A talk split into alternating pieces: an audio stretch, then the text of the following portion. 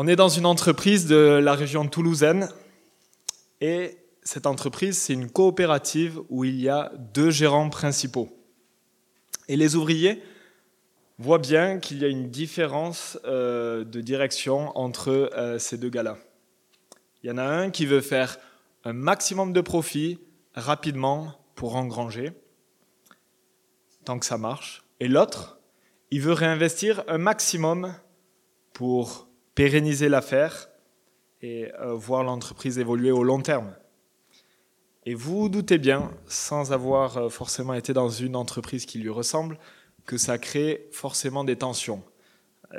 L'entreprise commence à être secouée, et puis il y a une réunion qui est programmée avec un seul mot d'ordre, savoir qui dirige.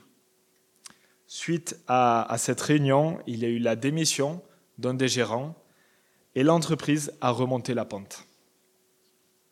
En fait, à travers cette illustration, on voit qu'on a besoin de savoir qui dirige. Et on a besoin de savoir que celui qui dirige est un bon dirigeant. Et cette question a été salvatrice pour cette entreprise. Et elle le sera aussi pour nous si on ose se poser la question. Le choix se présente à, chacun d'entre nous ce matin de faire cette mise au point pour déterminer qui dirige? Qui règne réellement? Et à travers ces deux chapitres de Zacharie, c'est un peu la question qui se pose. Qui règne? Vous avez entendu ce doux refrain, euh, lu 24 fois par Lucie, l'Éternel, le Maître de l'univers. On peut aussi traduire le roi de la terre. Donc là, il y a un petit indice peut-être. Mais on va voir ça, euh, que dans le chapitre 7, ça n'a pas toujours été le cas et qu'il y a même le désastre du règne humain et puis on verra ses conséquences. Et puis au chapitre 8, on verra la gloire du règne divin et ses bonnes conséquences.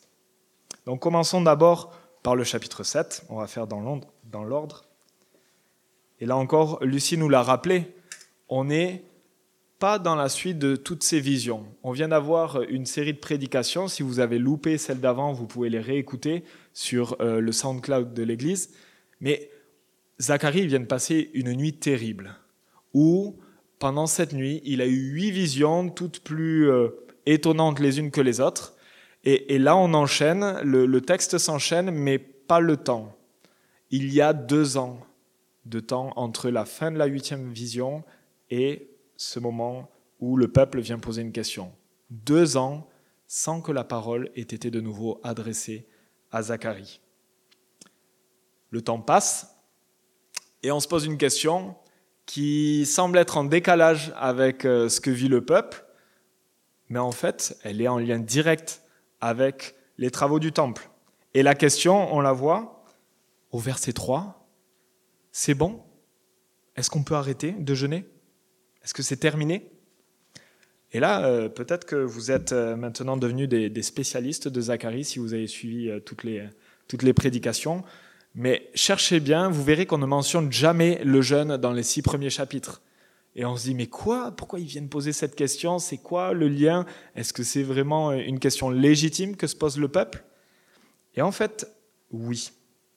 Parce que ce jeûne qui avait été mis en place, il est en lien direct avec la destruction du temple à Jérusalem, survenue en 587 avant Jésus-Christ. Et on voit même que Dieu à la fin du chapitre 8, il en cite quatre. Donc il y avait plusieurs jeunes qui correspondaient au siège de la ville, à la destruction de la ville, la destruction du temple et plus tard l'assassinat du gouverneur de Juda, Guédalia.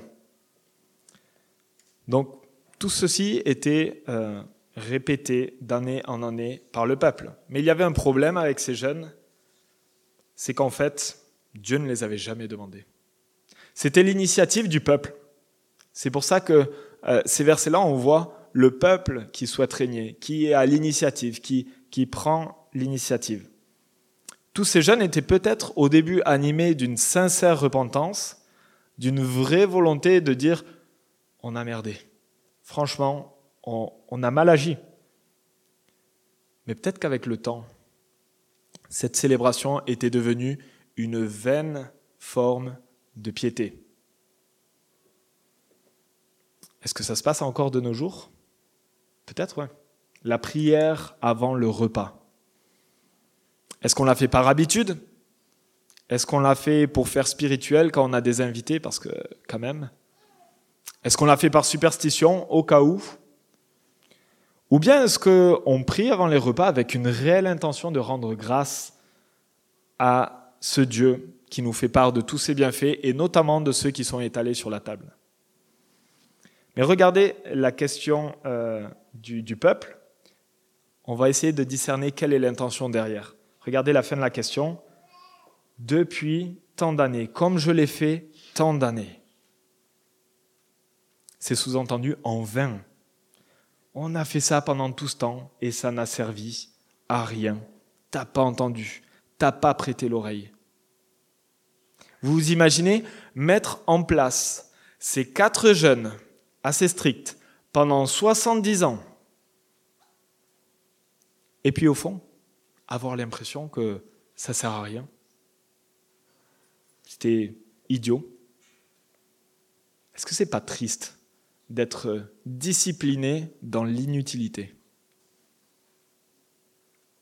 Est-ce que c'est pas triste de s'imposer tout cela pour rien C'est comme si votre médecin généraliste, il vous dit franchement, il faut arrêter de manger des cacahuètes. Vous avez une allergie, ça va vous flinguer. Donc euh, vous, vous écoutez, c'est le médecin. Sauf que vous raffolez des cacahuètes. Et pendant toute une vie, vous dites non, à chaque apéro, à chaque occasion de manger une cacahuète, là où avant c'était un délice, vous dites non. Et puis, à la fin de votre vie, vous découvrez qu'en fait, il y avait un mauvais diagnostic, vous n'êtes pas du tout allergique, et que vous vous êtes privé de tous ces moments fun où vous étiez avec les copains, en train de manger des cacahuètes, de boire une petite bière, et vous vous êtes privé de tout ça pour rien. Vous imaginez un petit peu le sentiment le, dégoût. Et pourtant, le jeûne n'est pas tout le temps euh, un exemple négatif euh, vis-à-vis de Dieu. Il y a des jeunes, des jeunes positifs. Par exemple, je pense à Néhémie dans cette même période, Daniel, qui ont accompagné leur jeûne de prière. Et c'était vraiment contextuel. Il y avait une situation qui le demandait, et on peut le lire euh, dans, le livre de Daniel notamment. Il y a une sincère repentance. Il se repent pour le peuple.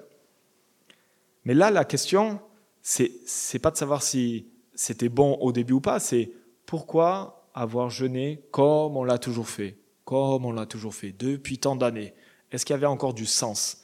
Est-ce que le rite n'était pas dénué de tout sens, mais plus était habité d'une de mimétisme, peut-être de superstition même? Et là, la question est posée. Le temple, on l'a lu au chapitre 8, est partiellement reconstruit, on est dans la reconstruction. Est-ce qu'on peut arrêter du coup?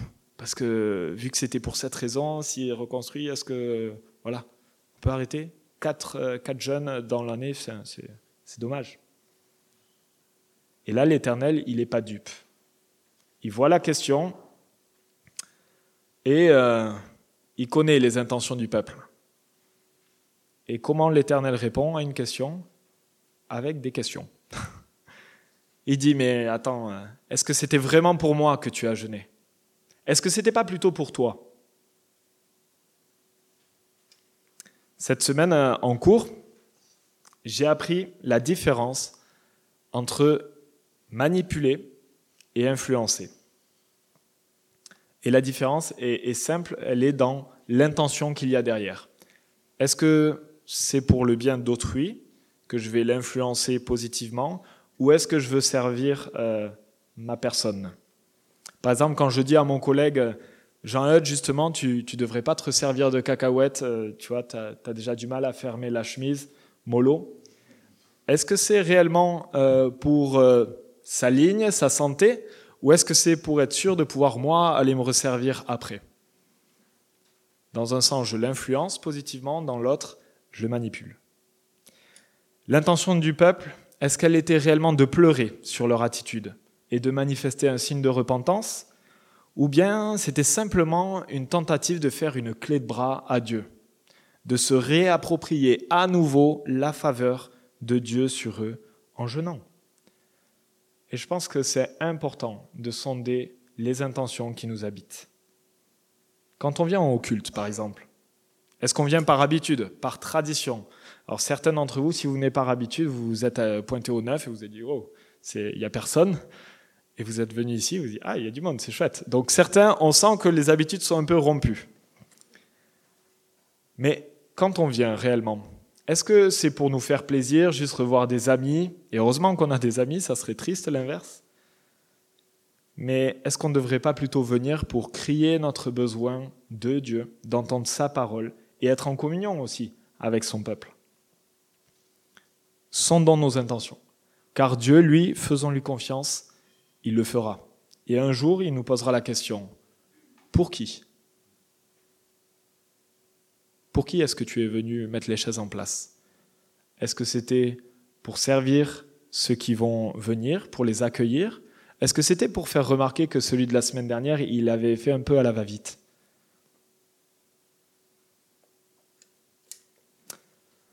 On vient de voir que Dieu répond à une question avec deux autres questions, et puis il poursuit sa réponse à partir du verset 7 en disant, mais j'avais déjà donné des instructions au sujet du jeûne. Voici ce que disait l'Éternel au verset 9, notamment via le prophète Ésaïe, qui en a parlé environ 200 ans avant ce texte. Il est question du jeûne que Dieu désire. Et dans ce jeûne, dans le livre d'Ésaïe, il est question d'un jeûne où on libère ceux qui sont sous l'esclavage, où on délivre ceux qu'on maltraite, où on pratique l'hospitalité, même où on partage son pain. C'est étonnant pour un jeûne. En fait, dans ce jeûne, Dieu nous demande de prendre soin des plus faibles, des plus démunis. Dieu nous dit globalement pratiquez la justice. Pourquoi? Parce que je suis juste. Soyez bons. Pourquoi? Parce que je suis bon. Ce que veut Dieu, c'est que nous soyons des imitateurs de qui il est, des dignes représentants de son règne. Que dirait-on d'un Dieu qui demande sans cesse de se priver? Que dirait-on d'un Dieu qui demande presque euh, de nous infliger de la peine? Est-ce qu'on ne dirait pas qu'il serait à minima rabat-joie, voire torsionnaire En fait, ça, c'est pas le Dieu de la Bible.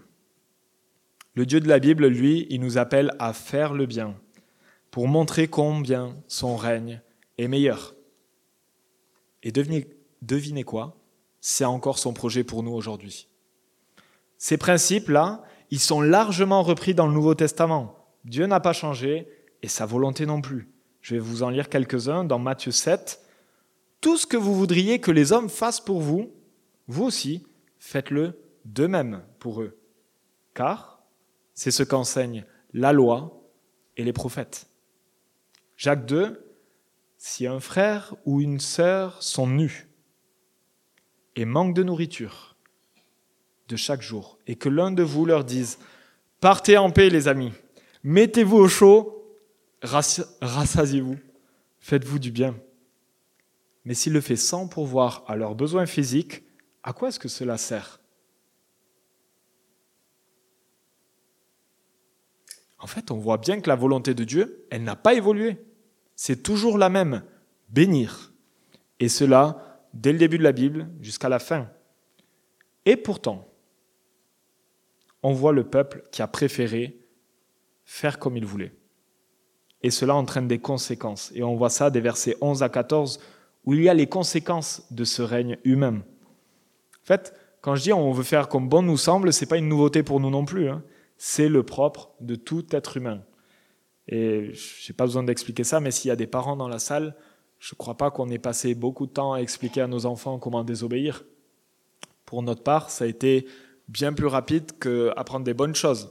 Alors soit nos enfants sont surdoués, soit ils imitent bien leurs parents, c'est possible aussi. On est tous comme ça. C'est le propre de l'être humain. Je pense qu'avec toutes ces questions autour euh, de, de, la, retraite dans nos rues, on est tous assez d'accord de dire qu'on est pour des conditions de travail justes on est pour que les gens puissent travailler correctement et cela aussi longtemps que possible. Et on fait bien, je pense, de rechercher ça, la justice. Mais dans le même temps, quand on est chez nous, que c'est euh, le 13 février et qu'on veut absolument un cadeau pour euh, sa copine, son épouse, euh, le 14 juillet pour être on time, est-ce qu'on n'est pas à exiger une livraison la plus rapide possible, limite dans la demi-heure après notre clic, sans même se poser la question de l'impact que ça aura sur le bonhomme ou euh, la petite dame qui est en train de préparer la commande euh, à l'autre bout de la France, ou plus loin même. L'impact que ça aura sur ses conditions de travail, sur la pression qu'il aura. Qu'il soit dans un dépôt Amazon, qu'il soit sur un vélo Uber Eats ou dans n'importe quel moyen de livraison, il y a un impact. Je sais que moi, quand on est venu me livrer ma coque de téléphone à 22 heures euh, passées, franchement, le gars, j'étais gêné. J'ai dit merci et pardon en même temps, je ne savais pas trop quoi dire. Bon courage, j'espère que c'est la fin de la livraison pour vous. Il m'a dit oui, c'est bien. Mais j'aurais pu largement dormir sans. Et même une semaine, j'aurais survécu.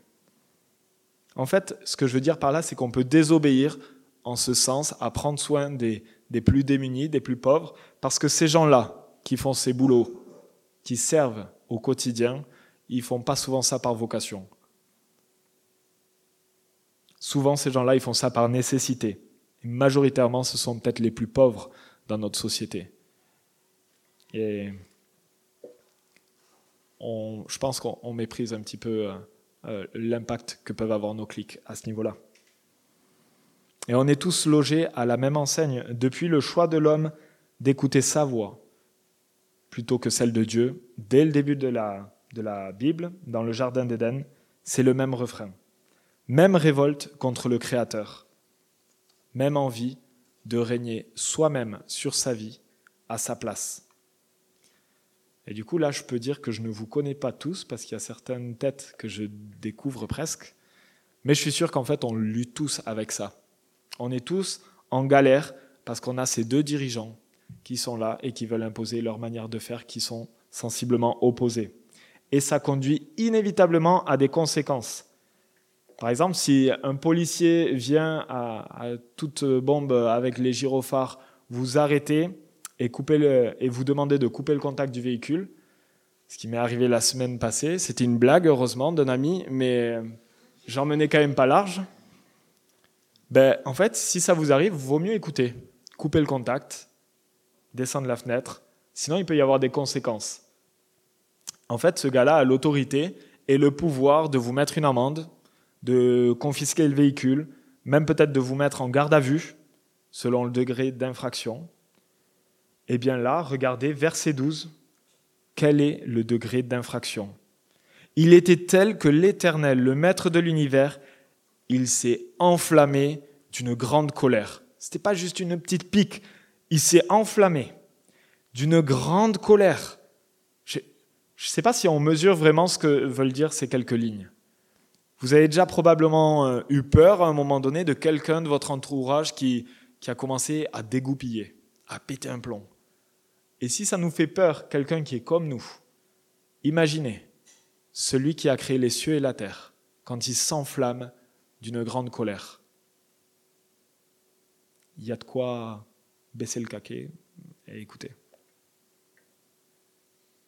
Et par grâce, quand l'Éternel, le Maître de l'univers, s'enflamme d'une grande colère, il n'extermine pas son peuple, il ne le dégomme pas. Il les a juste imités, au verset 13. Voyez, quand lui les appelait, eux ils ont fait la sourde oreille, eh bien, quand eux appelaient en retour, lui aussi a fait la sourde oreille. Il a coupé la relation et il les a même dispersés. Un exil de 70 ans à Babylone. 70 ans. C'est euh, toute une génération qui, n'a même pas connu ses racines, qui a été désarçonnée, qui a été amenée à vivre captif dans un pays où on idolâtrait d'autres idoles, où on parlait une autre langue, où on les a renommés. Et puis juste avant ça, on a juste détruit leur peuple, détruit l'héritage qu'ils avaient, Jérusalem, le temple. Le pays est dévasté. Regardez la fin du verset 14, elle est terrible. d'un pays de délices, ils ont fait un désert. Ils ont fait un désert à cause de leur désobéissance. Ils ont en fait essuyé la conséquence de leur désobéissance. Ils ont été punis. Et ça sera ultimement le cas pour tous ceux qui, qui désobéissent à la voix de l'Éternel. On mérite d'être exterminés, mais Dieu manifeste sa grâce au travers de sa patience notamment. C'est encore le cas, alors profitons-en, tendons l'oreille. On est tous dans le même cas, je le disais, c'est le triste refrain de l'homme qui veut faire à sa façon, à sa sauce, qui veut régner à la place de Dieu. Je vous propose de prendre un temps pour réfléchir. Peut-être ceux qui ont des notions d'histoire seront euh, euh, plus vifs. Mais la question est là. Quel est le règne humain qui a été profondément bon? Je vois des têtes un petit peu dubitatives. Non, lui non. Euh, lui, non, c'est qu'il a quelques casseroles. Est-ce que c'est peut-être la royauté? Est-ce que peut-être c'est l'Empire? Napoléon? Peut-être pas. La République? Laquelle? Peut-être pas non plus. Quelle idéologie a été profondément bonne Où on s'est dit, enfin, est-ce que c'est le communisme? Peut-être pas. Le nationalisme? Peut-être pas non plus. En fait, fouillez vos livres d'histoire. Cherchez. Tous ont échoué. Et tous continueront à échouer. La preuve en est que s'ils n'avaient pas échoué, on ne chercherait pas à en mettre des tas et des tas d'assos, d'ONG en place, des tas et des tas de, choses, de, de, de levée de fonds pour essayer de corriger le tir d'une société qui marche en, boitant. Et pourtant, à faire tout ça, on fait bien. Quand je parle de, rechercher, à essayer de corriger le tir, on voit ça dans les versets 9 à 10. C'est ce que Dieu demande. Prenez soin des opprimés, prenez soin des pauvres. Il sait que ça sera toujours le cas, parce que l'homme sera toujours en train d'essayer d'usurper sa place, la place de Dieu. Et dans les mêmes cas, malgré tout ce qu'on essaye de mettre en place, on est obligé de constater que c'est imparfait, que c'est pas satisfaisant, c'est même insuffisant, que les illégalités, inégalités sont croissantes, que le mal a malheureusement toujours une longueur d'avance sur le bien. on est dans une société qui cherche à mettre Dieu dehors, à tout prix, quitte à marcher sur la tête parfois. Nos vies, par exemple, qui sont constamment en rébellion envers ce Dieu, tout cela vient nous empêcher de renverser la tendance. On est toujours en réaction au mal. Et là, je vois vos têtes et je me dis, oui, c'est bien, ils, écoutent parce que tout le monde est là en mode, sympa, les, encouragements du dimanche matin, ça fait plaisir, on reviendra. En fait, il n'y a pas nécessairement besoin d'être défaitiste pour autant. Parce qu'il y a une solution qui existe. On n'a pas besoin d'attendre de prendre le mur de face parce qu'il y a ce chapitre 8 où Dieu nous propose de changer de roi, de changer de règne. Et si l'on regarde au chapitre 8 les cinq premiers versets, en vrai, le programme est quand même bon. Si en 2027, il y a un candidat qui se base sur ce programme et qu'il respecte, ça c'est autre chose, franchement, il y a des chances qu'il soit élu. Regardez, dans les 19 premiers versets, on voit Dieu qui maintenant est à l'initiative et non plus le peuple. Dieu n'est plus enflammé d'une grande colère. La colère que vous voyez au, verset 2, ou fureur, c'est plus la même signification. C'est le même terme, mais plus du tout la même signification. On comprend ça avec le contexte. Là, l'Éternel, il est jaloux. Il est jaloux pour son peuple. Un amour tellement fort pour son peuple qu'il ne supporte pas, tout simplement pas qu'il ne soit pas entièrement à lui, entièrement en sa faveur. En disant ça, il dit qu'il veut une relation exclusive. Et même si ça fait un petit peu euh, old school aujourd'hui, c'est ce que Dieu veut, encore. Une relation exclusive. Il ne veut pas partager. Et peut-être que pour les couples mariés dans la salle, vous voyez de quoi je parle. On n'a pas de mal à imaginer que la rupture d'une relation exclusive emmène une saine jalousie. Peut-être même qui amènera de la colère. C'est pas de la convoitise, c'est pas ah je suis jaloux du mari de, celle-ci ou de la femme de celui-ci, j'aimerais tant avoir. Non. La, la, réelle jalousie là dont il est question, c'est que je suis tellement épris d'amour pour ma femme que je suis jaloux. Je ne veux pas qu'elle se donne à un autre. Et euh, si ma femme me dit qu'elle part en week-end avec un collègue de boulot, ça va pas le faire.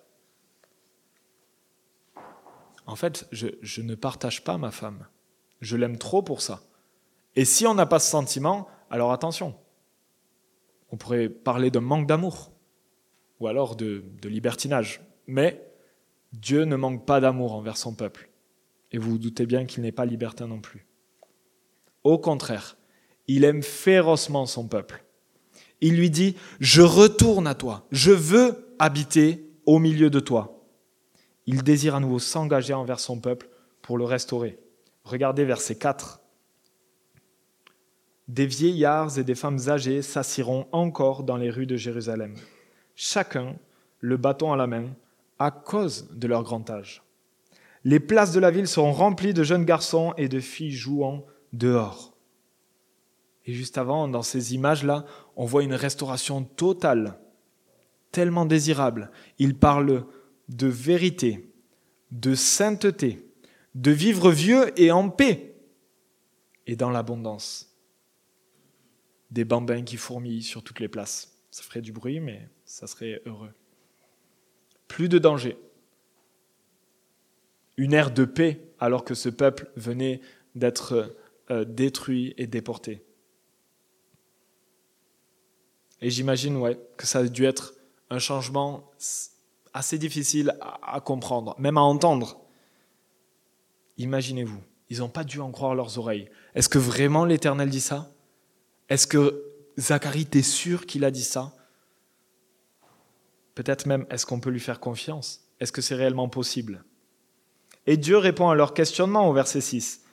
Même si c'est étonnant pour vous, je vois bien vos têtes, vous êtes étonnés, vous vous posez des tas de questions, même si c'est étonnant, est-ce que c'est impossible pour moi, le maître de l'univers? Et franchement, quand on se pose un petit peu la question à nous-mêmes, je pense qu'on le ressemble tellement parfois à remettre en doute la toute-puissance de Dieu. Alors oui, sur le papier, dans notre compréhension de Dieu, peut-être même dans nos étagères, on a des tas de livres qui nous parlent de Dieu qui est tout-puissant. On l'apprend même dès qu'on est enfant. Mon Dieu est puissant, je ne connais plus. Mais on, est OK avec ça. Et dans les faits, on est souvent obligé et étonné de constater qu'en fait, ah mais Dieu a réellement fait ça. Dieu a réellement renversé la situation. Il a réellement fait quelque chose qui m'était juste impensable. C'était une voie sans issue. C'était une impasse avec des murailles de 20 mètres de haut et il a réellement renversé la situation.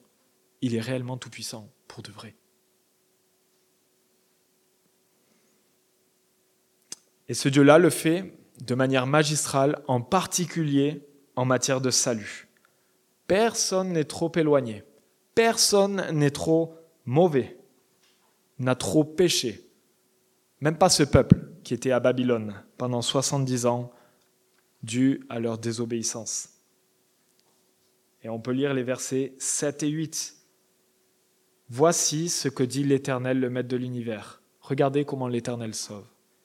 Je sauve mon peuple du pays du levant et du pays du soleil couchant. Je les ramènerai et ils habiteront au milieu de Jérusalem. Ils seront mon peuple et je serai leur Dieu dans la vérité et la justice. Waouh Là, si le peuple avait un doute, il réentend ça et se dit, bon, a priori, il a l'air sérieux. Il compte vraiment faire ce qu'il a dit. Là, on voit Dieu qui se réengage d'une manière magistrale envers son peuple. Il lui redit en fin de compte tout son amour, sa volonté. Est-ce que ça ne vous donne pas envie? Est-ce que vous n'avez pas hâte d'entendre ça et de vous dire, mais en fait, il me dit encore la même chose. C'est un peu comme si euh, un collabo, après la défaite de 45, se voit recevoir une invitation en grande pompe à la mairie par le maire afin de le réhabiliter aux yeux de tout le village. Ce gars-là, les amis, c'est un citoyen comme les autres et on l'aime. Et on veut qu'il reprenne sa place dans le village. Et là, vous me dites, euh, Luc, niveau histoire, euh, revois tes cours peut-être, parce que ça s'est pas réellement passé comme ça. Ouais, c'est ouf, ça semble pas possible. Et pourtant, c'est ce que Dieu dit.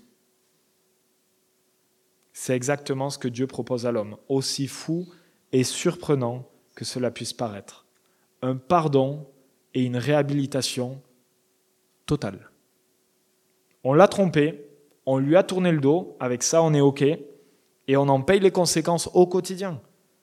Mais il nous rappelle son amour et nous propose de se replacer sous son bon règne, être restauré dans notre position et avoir part à la prospérité de ce règne éternel. Et Dieu ne, ne demande pas juste de croire, mais il nous demande euh, d'agir aussi de manière pratique. Regardez des versets 9 à 15, toujours dans le chapitre 8, on voit qu'il y a un vrai changement dans le quotidien. Dieu appelle tout son peuple à prendre courage, fortifiez vos mains. Il le répète plusieurs fois. Et qu'est-ce qui va changer? En fait, tout. Tout va changer. Leur travail, qui ne donnait rien, va maintenant être récompensé. Là où il n'y avait pas de paix, là où il y avait du danger incessant, il y aura de la tranquillité, de la quiétude. Dieu dit lui-même au verset 11 qu'il sèmera la paix. Pour résumer, il dit, vous ne serez plus une malédiction, vous serez une bénédiction. Totale inversion des choses. N'ayez pas peur, fortifiez vos mains, croyez. Le changement est simple et à la fois radical. L'Éternel se réengage envers son peuple, même si ça paraît improbable. Et même si ça nous semble dans notre quotidien encore impossible parfois, nous sommes appelés en tant que chrétiens à vivre à la lumière de ses promesses, à vivre à la lumière des promesses de Dieu envers nous, à placer notre confiance en lui. Par exemple, il nous demande de ne pas nous inquiéter mais de lui faire connaître nos besoins quotidiens. Et la promesse de Dieu qui s'ensuit est de nous accorder la paix, de garder notre cœur. Ici, le peuple sera restauré et profitera de son bon règne. Il accordera de nombreux bienfaits à ce peuple. Et je pense qu'on n'a pas à s'attendre à autre chose pour tous ceux qui se placent sous ce bon règne, encore aujourd'hui. Dieu, il explique très bien en fait qu'est-ce qui a amené à, ces conséquences néfastes qu'on a vues dans la, la fin du chapitre 7, au verset 14 et 15. Il dit, mais en fait, vos ancêtres m'ont irrité. J'ai décidé de vous faire du mal. Mais changement radical, maintenant, je prends l'initiative de vous faire du bien. Alors, ne faites pas la même erreur. Écoutez ma voix. Verset 16. Voici ce que vous devez faire que chacun dise la vérité à son prochain. Rendez la justice aux portes de vos villes, conformément à la vérité et en vue de la paix. Que personne ne projette dans son cœur le mal contre son prochain, et n'aimez pas le faux serment, car tout cela, je le déteste, déclare l'Éternel. Si ces versets vous rappellent quelque chose, c'est normal, c'est presque un copier-coller de ce qu'on a lu tout à l'heure dans le chapitre 7 au verset 9 et 10. En fait, je vais vous dire un scoop, le projet de Dieu pour son peuple n'a pas changé. C'est toujours le même. C'est un simple rappel, c'est pas une nouveauté. Représentez-moi encore sur la terre. Il est question de vérité, de justice, de rechercher la paix, de veiller sur nos pensées, de détester le mensonge, pas juste de ne pas le pratiquer, de le détester. Rien n'a changé. Et l'Église, aujourd'hui, le peuple de Dieu, et les prémices de ce monde où règne la vérité. À la différence d'un monde que nous connaissons et qui est largement déformé et corrompu par le mensonge qu'on commet, qu'on subit et que d'une manière générale on regrette tous. Alors, c'est assez clair, je pense, et pour autant, c'est pas si facile que ça à mettre en place. Vous imaginez, de manière pratique, on a besoin d'aide. On a besoin de l'aide de Dieu, en fait. Et aujourd'hui, nous avons le privilège d'avoir reçu de l'aide. Dieu nous a fait une promesse de nous donner son esprit pour nous accompagner, pour nous aider, pour nous transformer à sa ressemblance. Et il l'a fait. Donc, merci pour le cadeau parce qu'on avait bien besoin. Et dans la suite logique, Dieu, il, dit, non mais en fait, tous ces, tous ces jeunes-là dont vous parlez, il en cite quatre, comme je vous ai dit tout à l'heure, tous ces jeunes seront désormais des jours de joie, d'allégresse. Il les englobe tous et il dit que tout sera changé, puisque Dieu lui-même habitera au milieu de son peuple. Et c'est la promesse qui est relayée dans toute la Bible, du début à la fin. Et je pense à Apocalypse 21 que je vais vous lire, où Jean nous dit, J'entendis une voix forte venant du ciel qui disait, Voici le tabernacle de Dieu parmi les hommes, son habitation. Il habitera avec eux, ils seront son peuple, et Dieu lui-même sera avec eux. Il sera leur Dieu. Tiens, c'est comme un écho de ce qu'il nous dit en Zacharie. Et plus loin, verset 22, Jean qui dit, euh, par contre, euh, je ne vis pas de temple dans la ville. Pourquoi? Car le Seigneur, le Dieu Tout-Puissant, est son temple, ainsi que l'agneau. Les amis, ce projet-là, le projet de Dieu, il va s'accomplir, il va habiter au milieu de son peuple. Plus besoin de reconstruire un temple. Il sera lui-même cette habitation, ce tabernacle, ce temple. Et franchement, quand je pense à ça, même si j'ai été euh, dans les métiers du bâtiment, je suis soulagé. Parce que reconstruire un temple, on aurait forcément fait des trucs pas ouf. Et au pire, on aurait peut-être atteint la gloire du temple de Salomon, au mieux du mieux. Mais là, il est question d'un temple bien plus glorieux, qui surpasse de loin la gloire qu'a pu avoir celle, le temple de Salomon. Alors plus besoin de pleurer pour nous sur un temple détruit ou d'aspirer à en construire un nouveau, un meilleur. Dieu est son propre temple. Et voilà pourquoi, au lieu de pleurer, au lieu de se lamenter, de jeûner, on peut vraiment exulter de joie, alors même qu'on peine à voir son règne proliférer ici-bas. Parce que c'est vrai, on se sent bien faible, bien démuni, petit en nombre, chahuté probablement par la tournure de ce monde, mais Dieu n'a pas oublié ses promesses. Il a promis d'envoyer un sauveur, et c'est ce qu'il a fait avec Jésus-Christ, des centaines d'années après cette promesse. Il a promis d'envoyer le Saint-Esprit, et c'est ce qu'il a fait, quelques 40 jours après, 50 jours, pardon, après euh, sa résurrection. Et on va s'en souvenir la semaine prochaine. Contrairement à nous, l'Éternel se souvient. C'est ce que veut dire Zacharie. Zacharie, c'est l'Éternel se souvient. Il se souvient de ses promesses envers son peuple. Et il arrive. Et ça a des conséquences bien heureuses pour nous déjà aujourd'hui, mais pas que. Ça a des conséquences aussi pour toutes les autres nations qui veulent bien se plier à ce règne. Et on voit ça dans les derniers versets 20 à 23. C'est pas juste une excellente nouvelle pour nous, parce que euh, égoïstement on pourrait dire yes, c'est bon. Mais en fait non.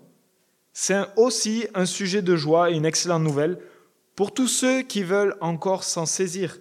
Et on va juste relire ces derniers versets parce qu'ils sont magnifiques. Voici ce que dit l'Éternel, le Maître de l'univers. Des peuples et des habitants de villes nombreuses viendront encore. Les habitants d'une ville iront dans une autre, disant, en disant, Allons implorer l'Éternel et rechercher l'Éternel, le Maître de l'univers. J'irai moi aussi. Et là, beaucoup de peuples des nations puissantes viendront rechercher l'Éternel, le Maître de l'univers, à Jérusalem, et implorer l'Éternel. Voici ce que dit l'Éternel, le Maître de l'univers.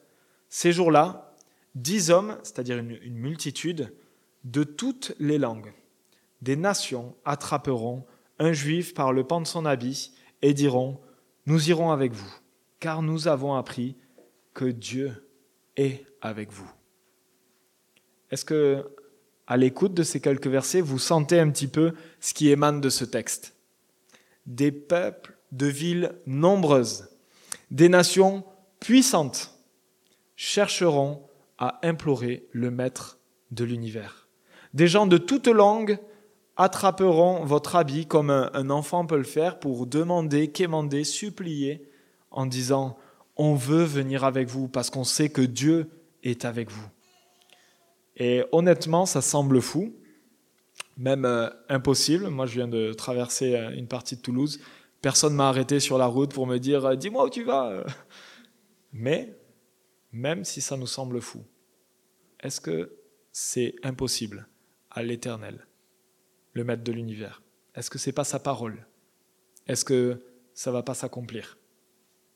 Petit indice, on retourne dans l'Apocalypse, au chapitre 7, où Jean nous dit, Après cela, je regardais, et je vis une foule immense, que personne ne pouvait compter. C'étaient des hommes de toute nation, de toute tribu, de tout peuple et de toute langue. Ce que voit Jean là, c'est le ciel. Et c'est le projet de Dieu depuis Abraham depuis le début de la Bible jusqu'à la fin. C'est pour ça que je vous dis depuis tout à l'heure, rien n'a changé. Abraham, il lui a dit, je vais te bénir afin que tu sois une bénédiction pour un grand nombre de nations, pour un grand nombre de peuples. Et on n'a pas besoin d'être les enfants légitimes d'Abraham, de remonter notre arbre généalogique jusqu'en moins 3500. Peut-être heureusement, parce que les sites seraient en PLS peut-être. Mais on a simplement besoin de lui ressembler dans notre euh, foi, dans notre confiance que l'on porte à ce même Dieu qui nous a fait des promesses sérieuses. Ce ne sont pas des promesses en l'air non tenues comme on a trop l'habitude d'entendre. Alors je te pose cette question. Après tout ce que tu as entendu ce matin, qui règne dans ta vie? Est-ce qu'il n'y a pas un dilemme de dirigeant? Est-ce qu'il ne faut pas faire cette réunion en haut lieu? Si tu veux profiter de ce bon règne, parce qu'il est encore accessible, je t'encourage vivement à aller voir un des membres de cette église. Tu les remarqueras, c'est ceux qui plient les chaises à la fin, qui distribuent des choses. Euh, et de lui demander simplement d'en savoir plus sur ce bon Dieu. De lui dire, en fait, euh, j'ai envie de comprendre mieux qui est celui qui fait de telles promesses. Si elles sont vraies, ça m'intéresse. Et remarquez bien que votre arrière-plan, votre âge, les casseroles que vous traînez, tout ça, ça n'a pas d'importance. Dieu, il accueille tout le monde.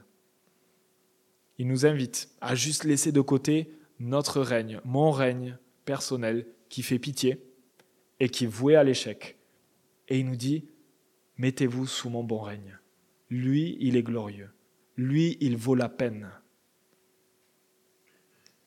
Et pour nous qui allons être sollicités, qui allons avoir des, des gens qui nous, qui nous demandent des questions, qui nous tirent le, le pan de, de la robe que je n'ai pas aujourd'hui, ben, simplement accueillons-les avec grâce, comme le Seigneur Jésus nous a accueillis avec grâce. Prions pour ces personnes, réfléchissons, préparons-nous pour expliquer clairement ce que Dieu fait de toute éternité, son plan pour sauver une, humanité désobéissante des conséquences de sa désobéissance. Agissons avec bonté et compassion, comme ça a été rappelé plusieurs fois dans ce texte, envers tous ceux dont l'Éternel a lui-même compassion. Ne mettons pas des, filtres euh, que lui ne met pas.